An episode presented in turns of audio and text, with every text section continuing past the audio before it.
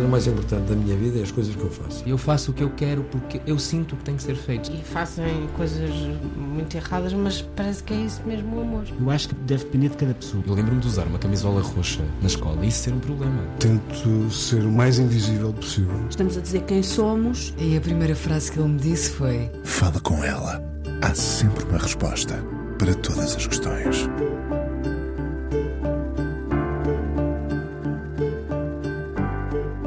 Sexo sem tabus ou viver o sexo com prazer, guia da sexualidade feminina, são dois dos seus livros e uma espécie de cartão de visita que nos apresentam a convidada de hoje. Há anos a dar a voz e o rosto para falar sem rodeios do prazer no sexo e, muito em particular, a tornar mais visível a mulher a dar-lhe corpo, literalmente. É isso que também acontece em Amor Veneris, Viagem ao Prazer Sexual Feminino, exposição para ver no Palácio Anjos em Algés até ao fim do ano. Cérebro, pele e clitóris. A viagem seguirá por aqui como se visitássemos esta exposição, mas para lá dos corredores e das cortinas que se abrirão sobre temas onde o tabu impera, queremos conhecer também melhor esta mulher, ar destemido, olhos muito expressivos, como se as palavras lhe saltassem do olhar. Marta, psicóloga e terapeuta sexual, houve mulheres, houve casais, famílias que já o foram, famílias que o querem voltar a ser. O sexo é um pilar para um casal não ruir, de quanto continuam a abdicar as mulheres para manter uma estrutura. E os homens já se preocupam com o prazer sexual das mulheres, falam deles e delas. Tantas questões para a convidada de hoje, Marta Crawford, no Fala Com Ela, aqui na Antena 1.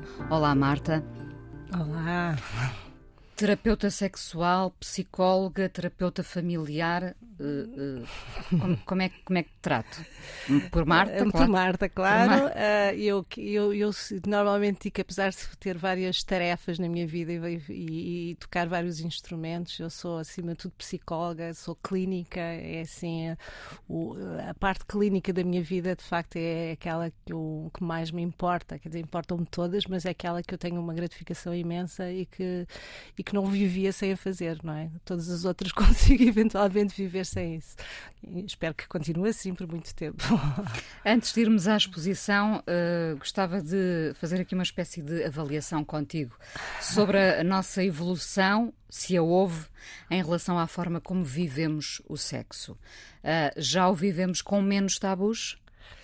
Eu penso que sim, se bem que eu fico sempre surpreendida quando no consultório vejo miúdas pequenas, uh, jovens, com, com questões, uh, enfim, parecidas com aquelas que a minha avó, que já morreu há uns anos, teria, não é? Questões de preconceitos, tabus, questões em que elas próprias, não, por exemplo, não respeitam aquilo que elas querem, fazem tudo em função do outro, este outro que normalmente é do sexo masculino, e portanto nós temos menos tabus, não é? Falamos mais sobre sexo, temos aquela ideia de que agora não há tabus, porque está tudo em todo o lado, as pessoas podem aceder facilmente à internet e ver tudo o que querem, saber tudo o que precisam, não é? E, portanto, não tem qualquer tipo Mas de é restrição. E é errado. O novo tabu é esse mesmo, é pensar-se pela disponibilidade que existe de informação, pela pornografia, canal aberto e por todas essas vertentes que parecem muito disponíveis, que as pessoas mastigaram devidamente a informação, que sabem falar falar intimamente sobre a sexualidade, que sabem efetivamente que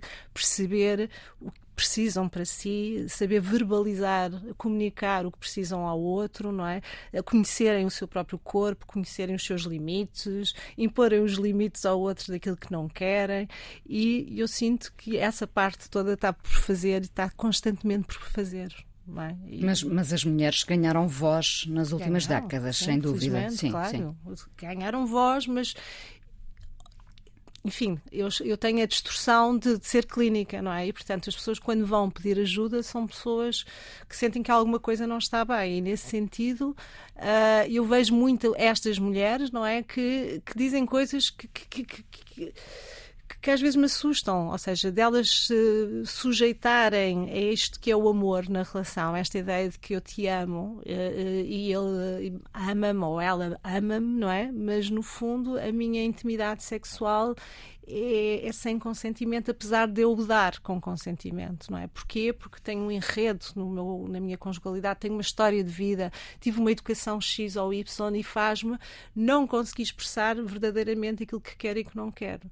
E isto é transversal, não é só as jovenzinhas, é de todas as idades eu encontro este padrão. E, portanto, sim, há imensa informação, mas depois na prática, até que ponto é que isso está a funcionar para todas as pessoas? Funciona para muitas, felizmente, e as pessoas eh, exigem o seu prazer, as mulheres começam a exigir o prazer, o direito a fazer uma série de coisas que antes uh, não era possível sem serem vistas pela, pela uh, como uma forma negativa, não é? E, portanto, já não querem saber disso, e, portanto, para a frente. Mas, mas o que me parece é que as mulheres ainda estão a descobrir o que é que elas verdadeiramente são, não é? Porque o olhar delas muitas vezes ainda é um olhar daquilo que os homens esperam delas ou daquilo que, que elas se habituaram a ser para agradar o outro sexo, neste caso em relações heterossexuais, não é? Mas Marta, eu, eu, costumo insistir muito numa ideia de moldura.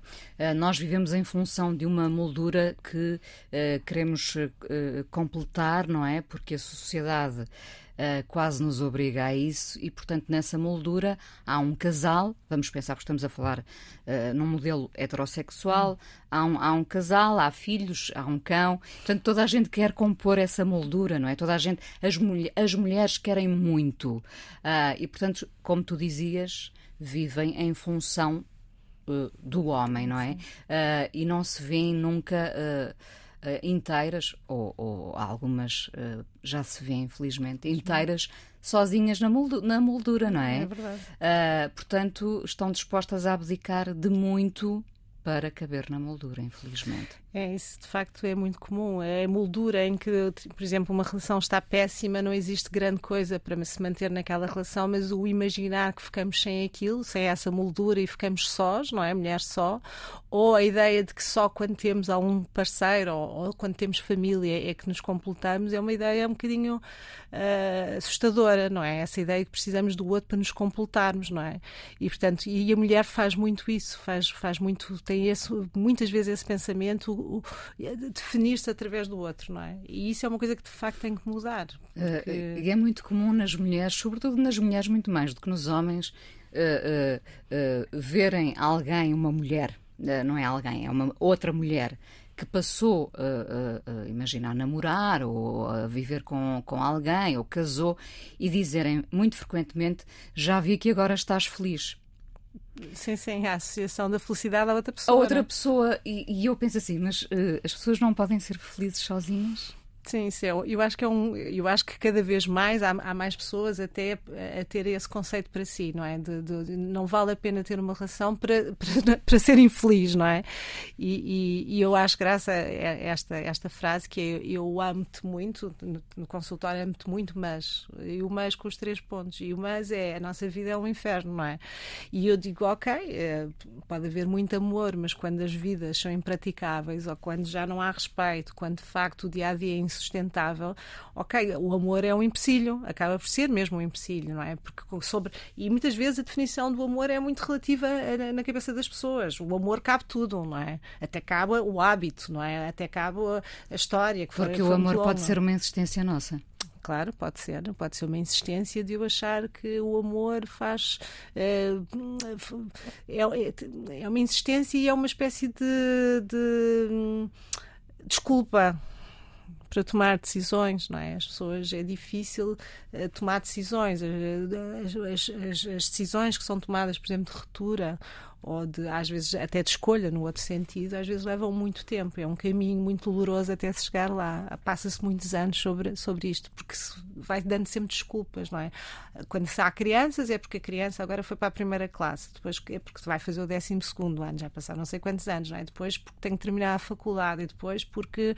E, temos, e depois estas, já estamos velhos. Já velhos, e depois já temos uma história tão grande, e portanto vamos lá insistir. Mas, e no meio disto tudo, muitas vezes as pessoas têm outras histórias que encontram outras pessoas pessoas que se calhar são na medida delas, na maturidade delas, com uma história diferente e uma oportunidade, e as pessoas aí mais uma vez dizem, ok, eu tenho filhos, eu tenho esta história, eu tenho este tempo todo, tenho, tenho a família, já comprei uma segunda casa, tenho o cão, como é que a gente divide o cão, esta coisa toda, e então vamos tentar, mas não pelas razões certas, é porque agora temos um histórico maior e portanto vamos tentar ficar, mas eu já não me sinto atraído, eu já não gosto especialmente das coisas que tu gostas, não é? Eu já não, já não tenho tempo contigo porque isso já não me interessa, eu tenho outros desejos e não sei o quê, e depois ainda tenho o ónus de ter-me apaixonado, se calhar por uma outra pessoa da, da qual senti essa empatia, essa proximidade, essa química, essa, esses todos tudo, mas depois, mais uma vez, o peso leva-me a ficar onde estou e, portanto, não viver a vida com, com se calhar, com tranquilidade. com tranquilidade e com essa paixão que, se calhar, a vida também merece ter, não é? Viver não uma, mas várias vidas, ou uma vida com muitas ramificações. Sim.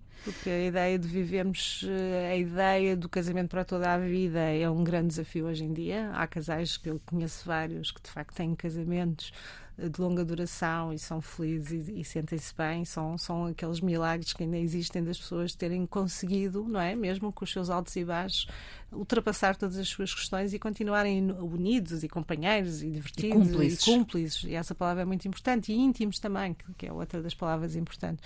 E depois temos uh, as pessoas que ficaram lá só por causa disto, porque até à idade ou porque compraram, eu vejo muitas pessoas que é porque têm um negócio em comum, porque têm situações desta, desta natureza que valem, todas elas valem para se, para se não querer uh, sair da relação, mas, mas a pessoa uh, é uma opção, é, naquele momento é mais importante manter um negócio do que ser feliz. E a pessoa vai.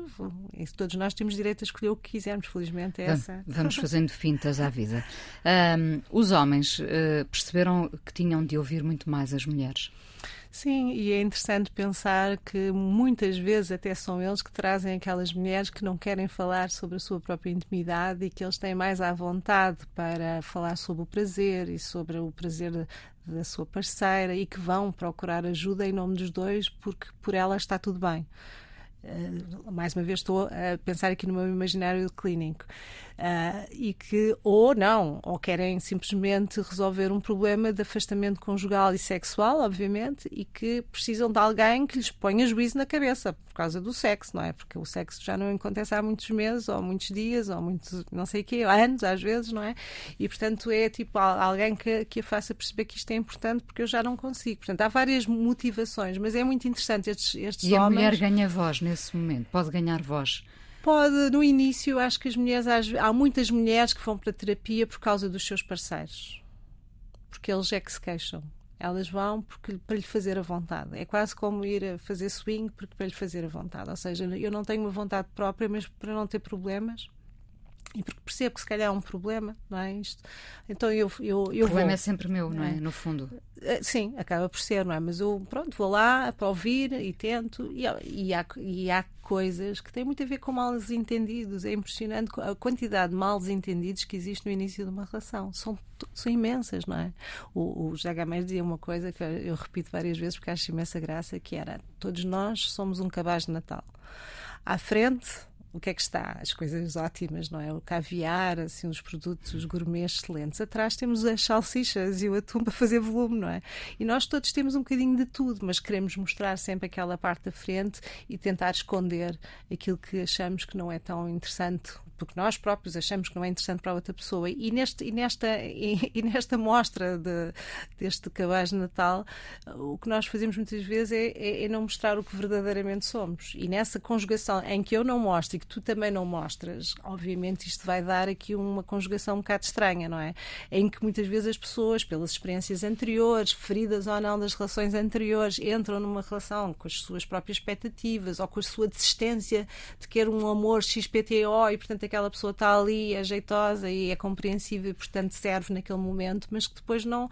Cumpre os requisitos, mas não todos. Não todos, e, portanto, eles mais para a frente vão. vão, vão, vão, vão, vão a ausência vai se evidenciar, mas, mas é curioso como, como estas coisas acontecem, como é que às vezes, às vezes as escolhas são feitas no início e aquilo que nós mostramos no início às vezes tem impacto para o resto das nossas vidas, a, a não ser que as pessoas tenham essa capacidade, essa cumplicidade de se mostrar e não ter medo de se mostrar como são. E não, não fazer uma autocrítica, não, não achar se eu, não, se, se, eu, se, eu, se eu mostrar assim, o outro vai me criticar, não é bom, portanto, a melhor é fazer de conta, fingir, fingir, e temos os, os vários fingimentos que a vida traz, não é? Nomeadamente na sexualidade, e que não têm absolutamente interesse nenhum. Não. É? Mais do que o sexo, uh, quando falha a comunicação, falha a relação?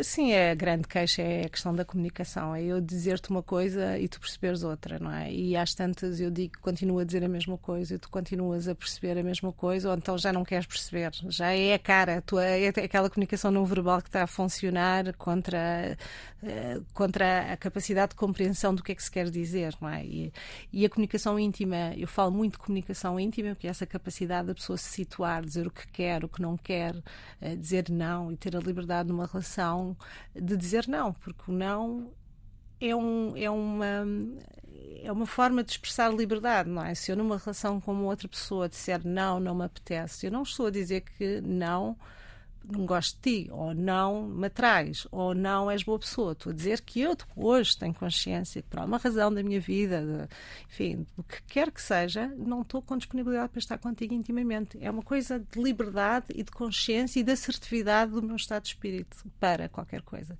Enquanto os casais não tiverem esta comunicação de dizer sim com todas as letras e dizerem não com todas e, e, e deixarem de estar no ninho, que é a maior parte dos casais uh, que está muito nesse nessa, nessa zona cinzenta que é uh, ir, a, ir a jogo por culpa, porque já passou X tempo, porque senão outra pessoa tem uma atitude ou agressiva ou não liga nenhuma e a pessoa não sabe lidar com isso e portanto vai fazendo os sims e os sims a gente sabe que a intimidade quando alguém faz um nin ou quando vai a jogo ou quando vai ao castigo como eu costumo dizer só porque sim, só para salvar a situação o sexo é uma porcaria não, tem, não, não, não existe prazer associado a plenitude associada e portanto não vale a pena esse esforço Dirias que pensando no que ouves no consultório passou a haver uma nova queixa? Dos, dos desabafos que ouves, uh, uh, não, não te pedia a principal queixa, mas a nova queixa, há uma nova queixa. Eu acho que não é nova, mas a partir de certa altura, com, com digamos, com a modernidade das opções sexuais, com, com a troca de parceiros, com outras com relações mais abertas, de repente parece que há essa ideia de que eh, todos os casais, para serem modernos e atuais, deviam experimentar todas essas eh, variações.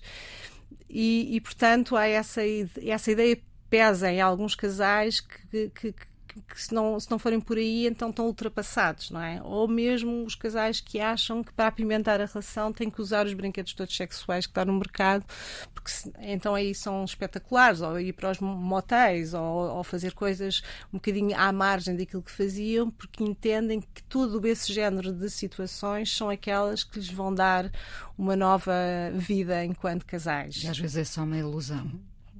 E esquecem a base, a base, isto é muito pele, é muito uh, esta capacidade de, de, desta esta, esta conexão, esta, esta pele a tocar contra a outra pele e a comunicar e esse tempo que é dado, e isso é muito mais importante de todas as, as, outras coisas, todas as outras experimentações. As pessoas podem experimentar à vontade, não, não, não fazem o que quiserem. Mas Há muitas a... pessoas que vão por moda, vão porque o amigo disse, vão porque muitas vezes a, vida, o a relação em si não está muito interessante, então acham que só isso é que vai tornar a relação interessante. Mas é de facto um, mas o sexo pode, pode dispensar esse fogo de artifício, porque o sexo já é esse fogo de artifício se correr bem entre duas pessoas. Sim, sim. A questão é que as pessoas às vezes preferem essas coisas a pôr a mão no sítio certo e pensar, mas porquê é que nós estamos desconectados? O que é que é preciso fazer? É mais fácil comprar é, o brinquedo. É, é mais fácil, é muito, é muito mais fácil. Marta, já vamos falar da tua exposição. Uhum. Uh, vamos à primeira canção, a Cat Power. Uhum. Adoro, é assim, aquela música que me faz. Uh, uh, faz-me tudo, no fundo, porque por um lado liberta-me imenso e gosto de dançar de olhos fechados a ouvir isto, a música aos altos perros, a minha cadela também já, já sabe a letra, e, e, e é, é, libertador, é um grito, é muito fantástico, para eu, quem não conhece. Eu, eu lembro muitas vezes um amigo que me dizia que há mulheres que são tempestades e a Cat Power é, é mesmo uma tempestade, não é? Vamos ouvi-la com The Greatest. A psicóloga Marta Crawford, hoje no Fala Com Ela, terapeuta sexual e familiar, autora da exposição Amor Veneris, Viagem ao Prazer Sexual Feminino, com curadoria artística de Fabrícia Valente, obras de Lourdes Castro, Julião Sarmento, Fernanda Fragateiro, Paula Rego, Sara Maia. Alice Geirinhas, Ernesto Souza, isto só para falar dos portugueses, e inúmeros artistas internacionais uh, comporem esta exposição no Palácio Anjos, em Algés, fundamental para perceber melhor o corpo e o prazer da mulher. A arte explica a arte explica muita coisa e, ne, e, neste caso em particular desta exposição é muito interessante como é que uh, fomos escolher eh, uma série de obras que vão contar esta história que é esta exposição. Portanto, a exposição, uh, enfim, só fazer aqui uma espécie do, do, do introito à exposição, portanto, uh, é preciso dizer que desde 2010 que tento criar o Museu Pedagógico do Sexo, primeiro em Lisboa, já tive várias frentes e, portanto, foi, tem sido, ao fim de 12 anos, um esforço imenso de criar esta, este conceito de Museu Pedagógico do Sexo, diferente de todos os outros museus que se possam imaginar pela Europa, não é? Que, no fundo, é, o museu é itinerante. Eh, digamos que eh, eu costumo dizer que o museu é um conceito, a ideia inicial era de facto ter um edifício, não é? Como todos os outros museus, e, e tem sido difícil, não é? Não só as pessoas tendencialmente acham muito curiosa a ideia de ter este museu com estas características em que se inclui tantas coisas dentro do museu e com esta particularidade que é para crianças, jovens e adultos, no mesmo espaço poder ter exposições para todas as idades, no fundo, acompanhar ao longo da vida com este, um projeto de educação sexual, mas através da, da arte, da arte contemporânea ou outra, mas através de obras de arte que nos vão contando as várias histórias e também com um objetivo de enaltecer também a sexualidade ao pondo-a nesse patamar, ou tirando-a de facto do vão de escada, ou, muitas, ou daqueles museus que têm muitos artefactos e a gente conhece pelo, pelo mundo, para maiores de 18 anos, que é para rir, é para, enfim, com o chicote embaixo, e portanto toda esta ideia de museu assenta nesta ideia educacional, pedagógica, não é? No fundo, onde pode juntar clínica, onde pode juntar a ciência, onde tem espírito missão, portanto, todas as exposições com um, um objetivo, uma causa sempre associada e, portanto, esta ideia de integrar muito bem a, a, a comunidade e servir a comunidade também em várias frentes. E, portanto, foi sempre este o meu objetivo ao criar este, este conceito. E este conceito agora serve como conceito que cria a primeira exposição. E, portanto, eu apresento esta, esta proposta de museu ao, município de Oeiras. Eh, começámos a pensar no conceito mesmo de museu. Depois, o presidente eh, eh, disse: Marta, apresente uma exposição, uma ideia de exposição. Vamos primeiro começar por aí, depois logo se vê qual é o caminho a seguir. E, pronto, eu pensei nesta exposição, que já, aliás, já tinha pensado nela de outra forma, mas como o espaço que foi cedido foi exatamente o Palácio Anjos, em Algés, a ideia era criar este, este conceito deste edifício feminino, deste corpo feminino. E, portanto, por isso é que nós entramos pela cabeça, não é? A ideia é que tem um rosto cá fora, os especialistas uh, terás vindo, porque a, a, Pérola teve, teve, teve de férias, Mas entre aspas. Eu vi a Pérola. a Pérola chegou, entretanto, esta segunda-feira, portanto, já se pode ver a Pérola dos especialistas na entrada do, do Jardim do Palácio. E, portanto, esta Pérola, não é? Eh, que é este rosto feminino que convida a entrar pelo cérebro, não é? Nós temos sempre uma ideia de que quando se pensa na sexualidade e na entrada de uma mulher é sempre perna aberta entrada pela vagina. Festa do luxo, podemos lembrar aqui há uns anos atrás, não é? E a ideia é que uh, ao entrarmos na exposição, de facto, eu queria sempre associar esta, esta, esta ideia de, de, de de consciência daquilo que, para entrar dentro de um corpo da mulher, é preciso pedir consentimento. Falámos há bocado do não e do sim, e aqui entra é, exatamente eh, essa ideia. Temos é? aqui a hipótese, logo uh, uh, no início da exposição, de entrarmos com consentimento ou sem.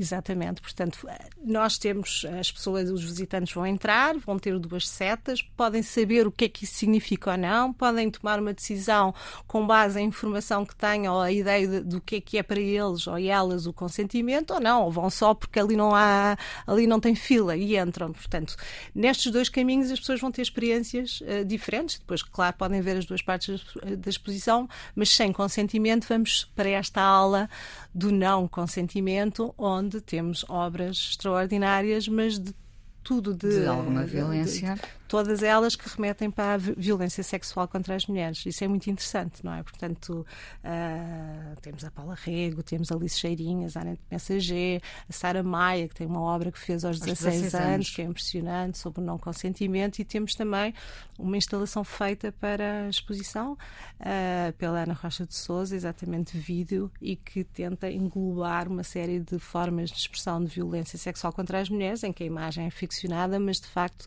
as, as mensagens que vão aparecendo, as vozes que ali estão, são de mulheres, de facto, vítimas de violência sexual contra as mulheres. A arte explica até quando objetifica? Sim.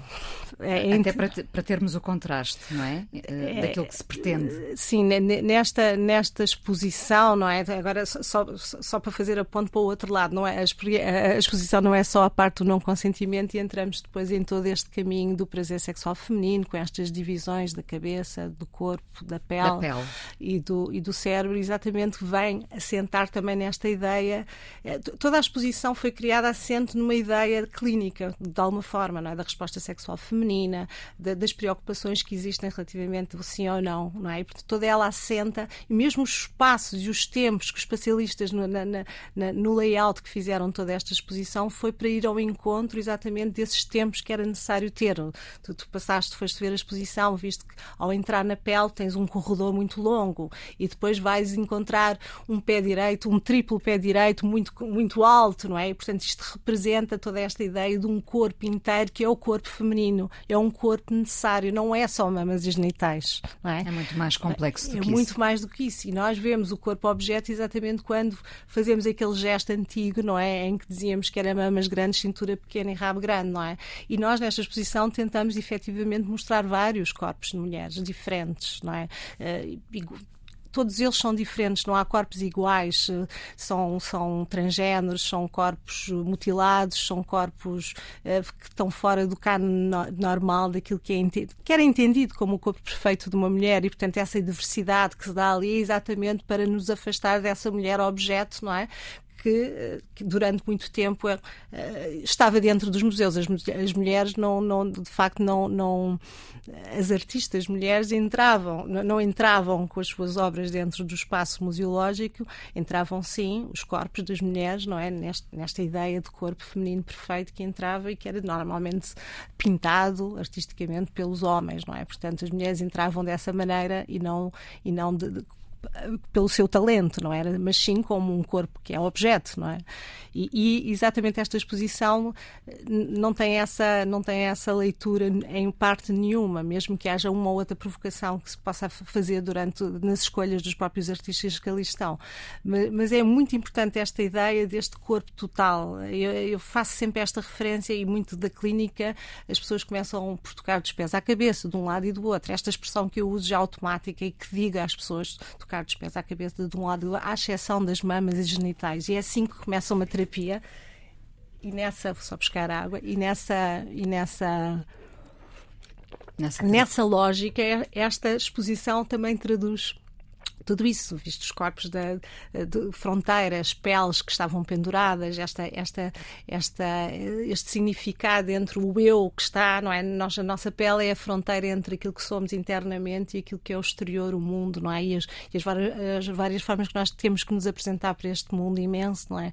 Estas máscaras, muitas vezes, que temos que criar ou aquela ideia da pele que vamos deixando para trás e as várias personalidades que vamos tendo ao longo da vida. E, portanto, este conceito é muito interessante ao longo da exposição e, portanto, e que também nos vai dando esta ideia de que a resposta sexual vai se transformando, a respiração vai subindo, o batimento cardíaco, temos uma escada extraordinária feita pelo especialista em que se espreita a luz de Castro, portanto, o desafio ao visitante de, de, ser mais do que um simples espectador, não é? Observar as coisas, experimentar, não é? Sim, porque, porque eh, esta, esta exposição é altamente sensitiva e, ao contrário do que nós ouvimos num museu ou num, numa exposição, por favor, não toque, não se aproxime, eh, esta exposição impele ao toque, não é? Nós tocamos, nós. Uh, porque o prazer envolve Exatamente. Na, na, sala do cérebro, estás-te a referir ao início da sala do cérebro, tem uma, uma série, é, uma, é, muito, é, é muito interessante aquela parte, porque no fundo nós estamos a, a pensar neste imaginário que é um cérebro labiríntico, não é?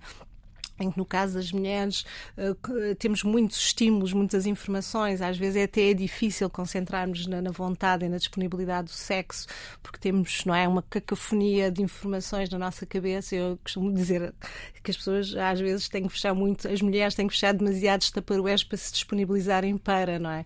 E, são, e os sentidos são muito importantes no caso feminino, o toque, é? Enquanto que os homens são muito mais visuais, as mulheres são claramente mais uh, sensoriais do toque. E, portanto, aquela experiência do toca-me, não é? Aquela mesa de, de objetos, é exatamente para as pessoas confrontarem com partes, com, com, enfim, objetos, não vou dizer quais é que são, mas são objetos, mas que, que tentem senti-los e, e, e, pensar, não tendo a a visão, qual o significado daqueles próprios objetos para si, em termos de, de, de remeter para memórias, para sensações. Uh, e há pessoas que gritam, outras que ah, já sei o que é isto. Até, até as crianças às vezes conseguem adivinhar, que eu ouço-as, não é? Tipo, adivinhar o que é que é aquele objeto. E eu fico acho imensa graça como é que elas adivinham alguns dos objetos, sinceramente, mas pronto. Como é que elas sabem, não Como é? é que elas sabem, mas as crianças têm essa inocência extraordinária de, de, de dizer o que sem filtro, não é? E portanto isso faz com que muitas vezes é, essas as crianças que eu ouvi, não ouvi, uh, portanto a exposição é para todas as idades, existe só apenas um mural que, que não é indicado para as crianças mais pequeninas, não é? Porque tem filmes eróticos da Erika Lust, mas de resto tudo pode ser apreciado, visto, cheirado, temos perfumes, não é? É verdade. É uns perfumes feitos para a exposição e portanto eu queria muito que fosse houvesse estes objetos sensoriais para as pessoas terem esta experiência pedagógica. Isto é um é claramente um um desafio para mim, para, dentro do museu tem que haver essa capacidade das pessoas tocarem, mexerem, eh, se questionarem, não só observarem, e toda a exposição vai ter pequenos orifícios que as pessoas têm que se desafiar ousarem espreitar, né? a ir para além daquela ideia, será que isto é para ver, será que isto é para observar e no fundo terem essa, toda essa experiência de curiosidade e de iniciativa fundamental também no que tem a ver com a sexualidade. E quando subimos as escadas, o batimento vai crescendo, temos todas as obras da parte de cima da pele, da sala da pele, que nos remete para essas, para, para já as partes do corpo que não é o corpo inteiro, já temos vulvas do Jamie McCartney, não é? Que também é um apelo à Muitas. diversidade, 400 vulvas fantásticas de muito todas diferentes. todas diferentes temos a reza da Isabel Barahona, temos, temos a obra dos especialistas provocadora a apontar onde é que está o, o clitóris. Foi um sucesso, é, foi um desafio pôr lá essa obra, mas fica a explicação fica para depois. E, e, e, pronto, e temos uma série de artistas, não é? A Clara Menezes foi, foi, foi, foi importantíssimo ter, termos ali a Clara Menezes, que é uma artista, não é? Em que ela foi um, foi revolucionária, não é? Fazer o seu bordado, não é? Que, que delegado às mulheres na, na, na, sua, nas suas casinhas, não é? E, portanto, com, depois com bordados provocadores, partes do corpo, o mamilo, o rabo, e portanto todas estas uh, artistas e, são, são, são extremamente interessantes para contarem esta história que tem estes dois caminhos e que nos leva depois finalmente há o clitóris, que é o único órgão que tem como função dar prazer, e portanto, numa fase em que já subimos aquelas escadas, que, que a temperatura aumentou, que a excitação cada vez está maior, que existe todo este entumecimento físico, que a própria experiência nos levou, pela experiência da escada, pelo tempo de duração que já vem a exposição, entramos num espaço da Ana Pés Quiroga, um espaço que convida a ficar, que, que, que nos fala da excitação sexual e a ideia é que a excitação seja tão mais importante que o orgasmo. Nós todos apostamos sempre ao orgasmo, achamos que o orgasmo é a cereja no, no, no cimo do, no do, do bolo. do bolo. Uh, tudo se faz com esse propósito. Eu brinco muitas vezes e digo clitóris, quer dizer, através da, da, de uma estimulação mecânica com um vibrador, mesmo que tu estejas a fazer uma, uma tabela de Excel, tu consegues ter um orgasmo e não tens um, uma cabeça que esteja claramente a sentir o prazer, excitada e sintonizada com o teu próprio corpo. É uma coisa mecânica. Portanto, orgasmos a gente consegue de várias maneiras. Nós queremos é os bons orgasmos, não são não aqueles que representam só um alívio, um espirro, uma coisa assim, não é? Portanto, a ideia da Ana Pérez Quiroga é exatamente as pessoas poderem estar no espaço dela temos uma alcatifa Eu fiquei sentadinha lá, não é? sentadinha, já houve beijinhos naqueles Já ouvi dizer, já ouvi já, dizer.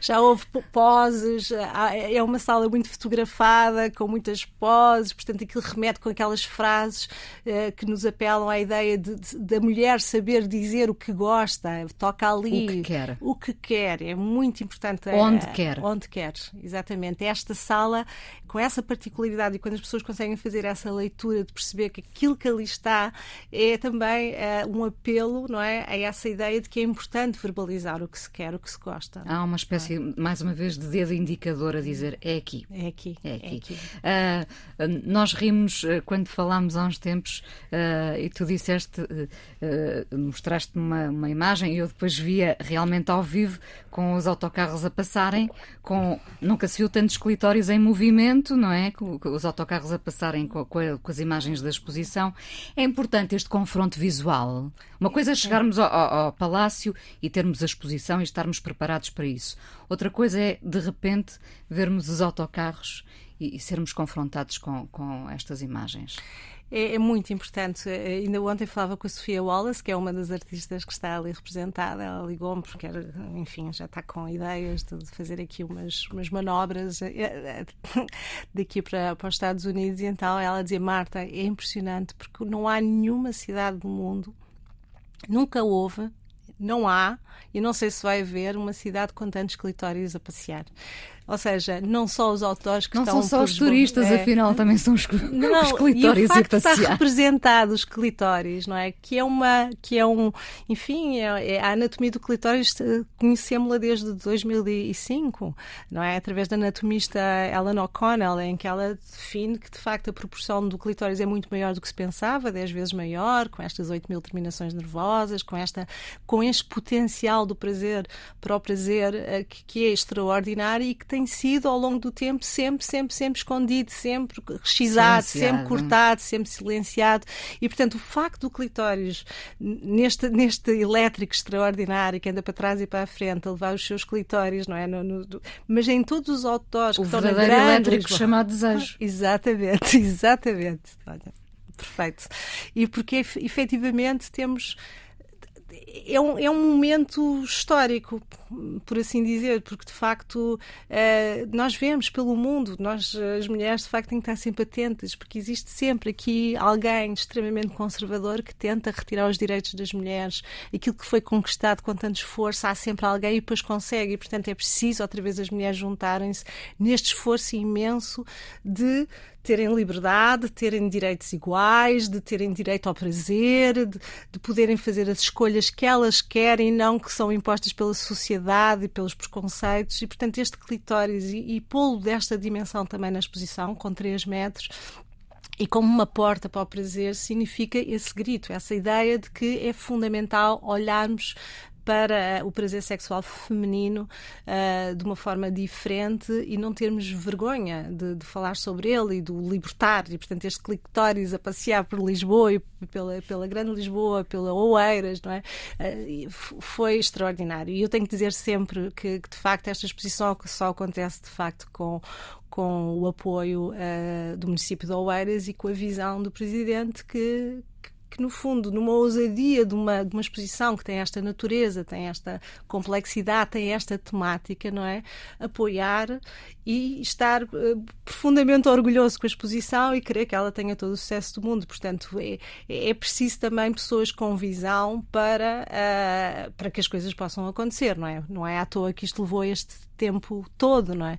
E pronto, e depois a partir daí foi criar a equipa, não é? Fabrício, os espacialistas, o David Rato, depois todas as outras equipas que vieram para se construir isto, não é?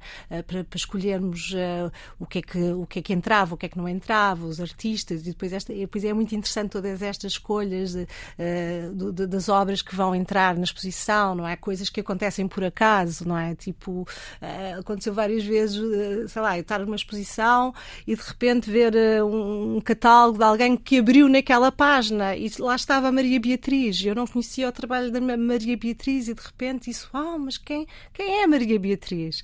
E isto, isto por acaso foi na Galeria Raton e de repente uh, ah, não conhece, tipo, não conhece, a pessoa até fica tipo, pois de facto não conhecia. Então, esta mulher fez e não sei o que, de repente a Maria Beatriz está, está, está na nossa exposição uh, na Sala da Pele, as obras dela são lindíssimas e aconteceu assim várias situações de de repente faz todo o sentido e encaixa profundamente. Portanto, foi uma experiência muito curiosa esta, esta conjugação destes artistas, não é?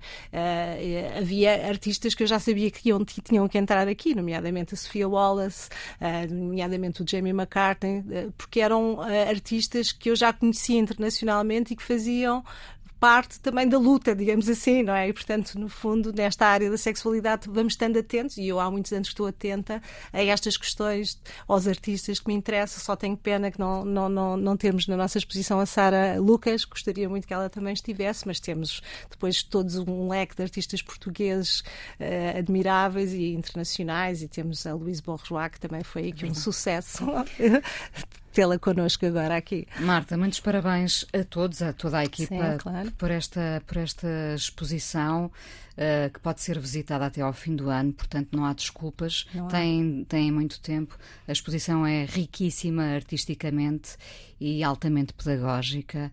Uh, vão visitá-la.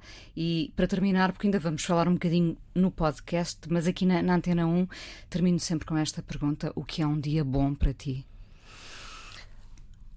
É que há, há uma coisa que eu adoro, é aqueles dias em que eu entro no carro não é? E que abre as janelas, uh, liga música e está aquela música que eu quero mesmo ouvir. Era disto que eu precisava. Era isto que eu precisava e vou a cantar aos altos perros, com a música aos altos perros e, e, e, e há uma sucessão de acontecimentos nesse dia que me fazem sentir bem. É, seja.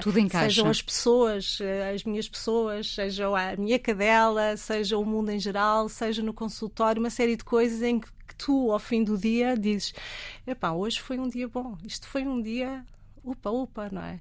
E, e, e, e, neste caminho, às vezes, encontras pessoas de facto que são extraordinárias e que te dão lições de vida também. E isso então ainda é mais upa-upa. E nesta área da, da, da, clínica, tu encontras pessoas que às vezes têm histórias de vida muito complexas e que te dão uma lição, tipo, Porquê é que estás-te a queixar? Porquê que, que, chegaste, que te aconteceu isto? Tropeçaste? A vida tem tantas tropeções, não é? E, e, há pessoas que têm uma capacidade de transformar esses tropeções e, e daqueles valentes em sorriso, e isso é uma aprendizagem faz coisinhas miúdas do, do, dia a dia. Portanto, direi que de facto um dia bom é uma sucessão de coisas boas que, te alimentam essa, essa alegria de viver. E é? agora, quando fores para o carro, uh, que música é que gostavas eh, de ouvir quando, quando ligares a rádio? Agora, de repente. Ai, de repente, de repente, de repente, não sei. Uh, não sei, se calhar ia para uma daquelas I Will Survive, tipo. E... Gloria Gaynor. Exatamente, vamos a isso. Vamos a isso. A psicóloga Marta Crawford, hoje no Fala Com Ela, uh, porquê é que decidiste seguir esta via, Marta? A qual das vias? Olha, nomeadamente a, a via da terapeuta sexual.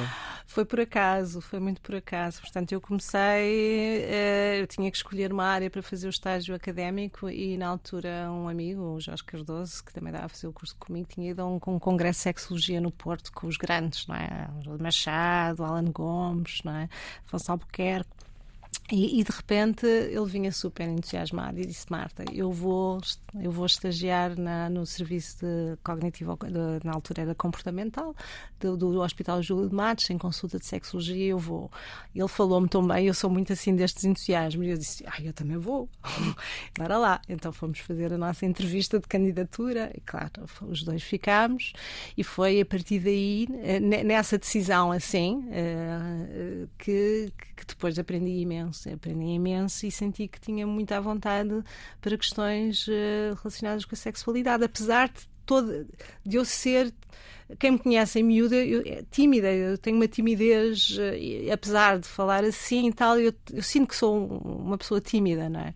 E, e, e, portanto seria estranho então, se és tímida, vais falar sobre estes temas, mas de facto uh, sentia-me à vontade e tive ali um momento da minha vida em que tive que escolher entre, entre ser atriz e, e prosseguir para, para, para a clínica e pronto. E, a clínica ganhou. ganhou uh, uma mulher que fala, ainda hoje, uma mulher que fala publicamente sobre sexo ou que fala de sexualidade ainda é olhada de lado? Sabes que eu tive a sorte, quer dizer, eu acho que as pessoas, que lhes vai na cabeça e as fantasias é um direito toda a gente, costumo dizer. Portanto, o que lá vai dentro, às vezes nem me interessa saber, mas imagino que o imaginário seja. seja enfim, tenha muitas representações do que é que é uma mulher que fala sobre sexualidade, não é? Eh, eu nunca tive experiências negativas. Acho que a única experiência que eu senti, que, mas porquê? Foi até no, no, no Júlio de Matos, numa consulta em que um cigano entrou na consulta e disse: é, você que vai dar as consultas? Sim, virou-se e disse: tipo, não, com uma mulher não. Basicamente foi esta. De resto, as pessoas, eu sempre senti na parte clínica, e houve uma altura, eh, agora estou a pensar nisto, já não, não, não pensava nisto há muito tempo, mas houve uma altura que eu não me sentia ser mulher. Ou seja, eu achava que era uma pessoa que estava a dar consultas e que me sentia eh, bem e criava estas relações de empatia, empatia com as pessoas e, portanto, que as coisas aconteciam dessa forma. E, não sentia o peso de ser mulher, não é? Mesmo quando apareci em 2005 no, aqui, no ABSEX, que de repente teve uma projeção imensa, não é? Porque foi um tipo de programa que de repente toda a gente via, toda a gente comentava. As pessoas até da clínica uh, diziam: Mas Marta, tens a certeza, em TVI e tal, não é? Portanto, tens a certeza. E eu, na altura, disse: Sou eu que vou trabalhar os conteúdos. Se eu me sentir confortável com os meus conteúdos, sem que ninguém interfira, eu faço, eu faço esta, esta, este programa, que era uma hora e meia em direto. Portanto, era assim uma coisa, quer dizer, sai-se do consultório, mesmo com a experiência que eu tinha do teatro, era um, todo um outro mundo de televisão que eu não conhecia. E, e, e, o conforto que eu tinha é porque eu dominava os conteúdos e tinha essa coisa que era se interferirem, eu acabo, não faço mais. Portanto, os conteúdos são meus. E são meus, se é a minha palavra, se é a forma como eu me quero expressar, como eu falo, como eu digo e não sei o quê, então está tudo ok. E as pessoas, pouco a pouco, respeitavam exatamente, se calhar, essa minha postura de desmistificar, de simplicidade, não é? Nós estamos habituados ao Júlio Machado Vaz, à Gabriela Moita, era um discurso mais académico, não é? Mais, eh, mais dirigido a determinado uh, grupo de pessoas, não é? E o meu discurso era um bocadinho mais abrangente no sentido que era para toda a gente perceber, não é? Era muito claro, muito direto. Uh, e eu acho que as pessoas, de alguma forma, precisavam também que falassem, as pessoas em geral, que se falasse diretamente para elas. E eu acho que foi essa, se calhar, a grande novidade do discurso discurso naquela altura, não é? Oh, Marta, um, um, um terapeuta sexual, uma terapeuta, depois não racionaliza demasiado a sua própria vida sexual? Não, eu acho que não, não, não se pensa, quer dizer, aplica, não é a tal história do espeto de pau, não é? Como em casa de Ferreira, espeto, espeto de pau. pau. Mas a ideia é, ou seja, se tu dizes que é preciso dizeres não quando não queres, não vais dizer sim, tu, terapeuta, não é? Se tu dizes que só deve haver sexo quando te apetece, então tu também vais fazer a mesma coisa. Se dizes que é preciso explicar à outra pessoa, vais fazer da mesma maneira. Não é muito racionalizar, é aplicar com descontração porque, quer dizer, não vamos estar a, a ensinar, entre aspas, ou, ou, falar sobre estes temas às outras pessoas e, e estarmos nos antípodas disto. Não, não, para mim não me faz sentido. Isso é tipo uma mentira, a grande mentira, não é? E muitas vezes vemos isso nas séries das sexólogas, não é? As séries muitas vezes que aparecem, ou elas são ninfomaníacos, ou então têm um problema grave e têm muita dificuldade de atingir o orgasmo, ou uma disfunção qualquer sexual. Portanto, é o imaginário que as pessoas têm das terapeutas sexuais, não é? Uh, mas, uh, mas, quer dizer, né, e falei sempre com os meus filhos sobre sexualidade. Eu, agora, quando foi o lançamento da exposição, o meu filho fez uma publicação uh, linda de morrer sobre aquilo que é ser filho de alguém que fala sobre sexualidade, as, as gracinhas das pessoas, dos miúdos da idade dele, aquilo que ele tinha que explicar o que é que era terapia, uh, que era preciso, uh, era uma coisa séria e falar de, dos vários desafios da sexualidade. Ele escreve aquilo com uma sensibilidade, uma sensibilidade e uma, e uma simplicidade extraordinária. Portanto, era, eu, era a minha filha Bárbara a, a ler-me aquilo no carro, porque eu não tinha visto ainda, antes de chegar à, à, à inauguração e, e, eu de repente já estava, enfim, lavada em lágrimas, porque sou muito lágrimas e, e portanto, de repente aquilo comoveu-me profundamente, porque é mas tem a ver desta comunhão, desta conversa, destas perguntas, não é? De falar, de, de, falar sobre prazer sexual, não é? Mesmo com os miúdos, não falar só uso preservativo ou cuidado com as doenças, ou vê lá não, não engravidos, que é muito um discurso que, que, sempre existiu muito, não é? Dos pais preocupados com as suas filhas, acima de tudo, não, não tanto com os rapazes, vão lá, mas não tragam, não, não engravidem, não é? Vão lá e façam, e às mulheres sempre este, este aspecto. E eu, claramente tentei que os meus filhos tivessem uma educação uh, em que percebessem as coisas e que também pensassem nas questões do prazer. Uh, eu recordo-me quando a minha filha, ela, a minha filha uma vez disse-me assim: Oh mãe, quando eu me iniciar sexualmente, como é que eu depois vou dizer isso assim? Era a preocupação dela. Eu disse: Não, ofereces-me um gin tónico, disse-lhe eu. e ela. Um e, código. E, e, há um dia que havia uma festa lá em casa e ela e o namorado foram comprar gin tónico, mas tinham ido só comprar gin tónico, aquilo não era o código. E, mas eu fiz a brincadeira e disse: Bárbara. E ela disse: Mãe, não, não, não. Quer dizer que ainda não tinha sido. Pronto. E depois, quando finalmente a coisa aconteceu, uh, pronto, eu lhe perguntei se tinha tido prazer, se, como é que tinha sido. Uh, claro que perguntei, e usaste preservativo? Ela, claro, mãe, tipo, que raio de pergunta é que me vais fazer a mim uh, sobre, sobre isso? Está mais que interiorizado e tal. E ofereci-lhe um, uns presentes de, de, de iniciação.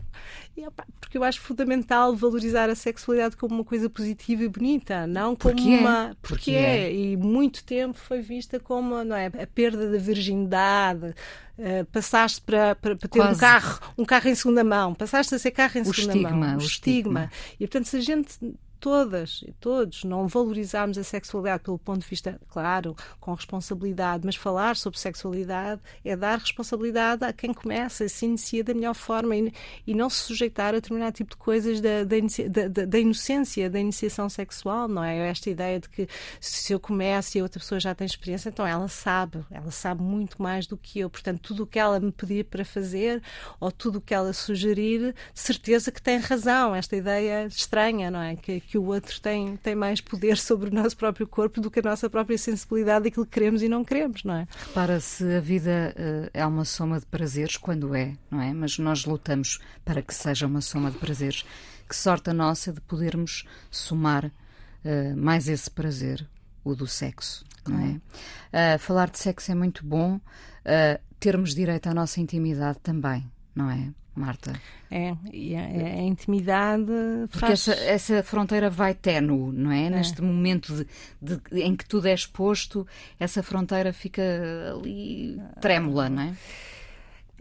Vivemos agora numa fase estranha, não é? Por um lado, queremos, pegando na questão da intimidade, queremos mostrar que somos felizes com fotografias, selfies e por aí fora, não é? Ou contando coisas que muitas vezes nem sequer correspondem à verdade. Queremos criar um eu, um tal novo eu que, que, que, que, existe nas redes sociais e que parece que está tudo bem, porque também não queremos estar a contar as nossas desgraças, porque também ninguém tem pachorra para ouvir desgraças hoje em dia. As pessoas estão com uma falta de paciência para se sentar a conversar, a ter tempo para isso, não é? Porque estamos todos muito estressados, muita coisa e tal, e uma impaciência tenebrosa para tudo, não é? E isso é assustador. E essa falta de tempo também uh, existe dentro das, das, relações íntimas, não é? Essa falta de tempo, disponibilidade para podermos estar a ouvir a outra pessoa, para estarmos só, para, para sentir, para, para conectarmos, para termos essa, essa cumplicidade que é necessária com pequenas e grandes coisas, não é? Não é só a intimidade sexual que importa, é, é, é esta, é esta também esta forma de a gente olharmos para a outra pessoa e, e conseguimos admirar a outra pessoa. Eu faço um exercício que é os óculos cor-de-rosa, chamo-lhe eu, chamo enfim, eu vou dando assim uns nomes. É. E os, os óculos cor-de-rosa é exatamente imaginar e oferece, metaforicamente, uns óculos que entrego metaforicamente, por exemplo, a um casal e digo, vocês vão sair daqui com os óculos são cor-de-rosas, como os do Bono.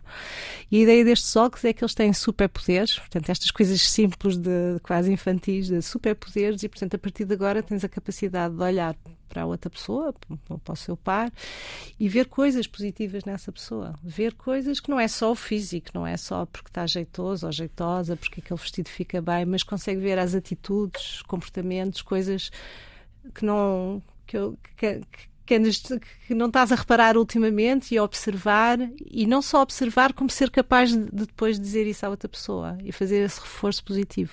A intimidade faz muito isso, é quando nós conseguimos também verbalizar à outra pessoa essa, essa é, mostrar que a admiramos, admiramos porque fez isto, porque disse aquilo, porque cozinhou aquilo, porque está giro ou gira, todo, não é? E, e, esta capacidade de devolver esta ideia de, de, de, reforço positivo é uma coisa extraordinária. Nós, há, há, muitas relações tão viciadas na crítica, não é? E a crítica que já nem sequer é construtiva, é uma crítica que é crítica...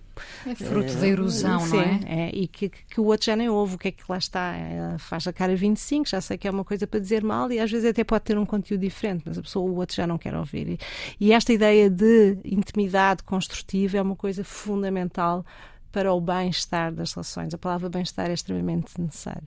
E isso está equivalente à questão da intimidade sexual. Ou seja, esta capacidade de ter esta, esta capacidade de admiração, de, de cuidar da outra pessoa, não é?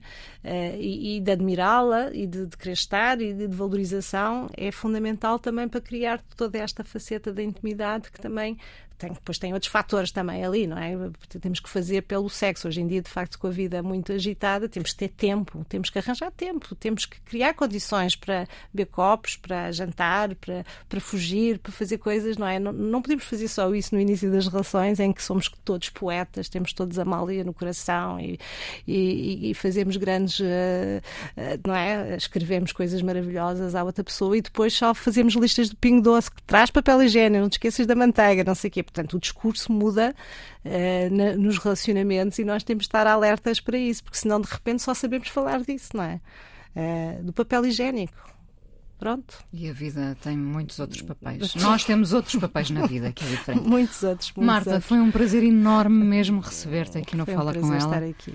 E, e, voltarei a ir ver a exposição, desta vez já com a minha filha e com o meu marido. Já agora, deixa-me só dizer, só para terminar, que a exposição tem uma programação durante estes seis meses eh, muito interessante, workshops, vai haver eh, debates, vai haver uh, eh, DJs de fim de tarde, visitas pop-up dos artistas, vamos fazer um grande estudo nacional sobre sexualidade feminina com, com a Sociedade Portuguesa de Sexologia também, uh, e vamos ter consultas no espaço do, do, está a acontecer consultas de sexologia em parceria com a APF, com a Associação do Planeamento da Família, exatamente para o encontro destas ideias do MUSEX em, em que há clínica dentro do espaço do Palácio, não dentro da exposição, mas que permite todo este enquadramento da comunidade e das pessoas estarem integradas dentro de um espírito de museu, mas também ter esta parte da ciência e a parte da clínica associada a toda esta esta exposição. Obrigada por teres vindo. Obrigada, eu. A coisa mais importante da minha vida é as coisas que eu faço. Eu faço o que eu quero porque eu sinto que tem que ser feito. E fazem coisas muito erradas, mas parece que é isso mesmo o amor. Eu acho que deve depender de cada pessoa. Eu lembro-me de usar uma camisola roxa na escola e isso ser um problema. Tento ser o mais invisível possível. Estamos a dizer quem somos. E a primeira frase que ele me disse foi: Fala com ela. Há sempre uma resposta para todas as questões.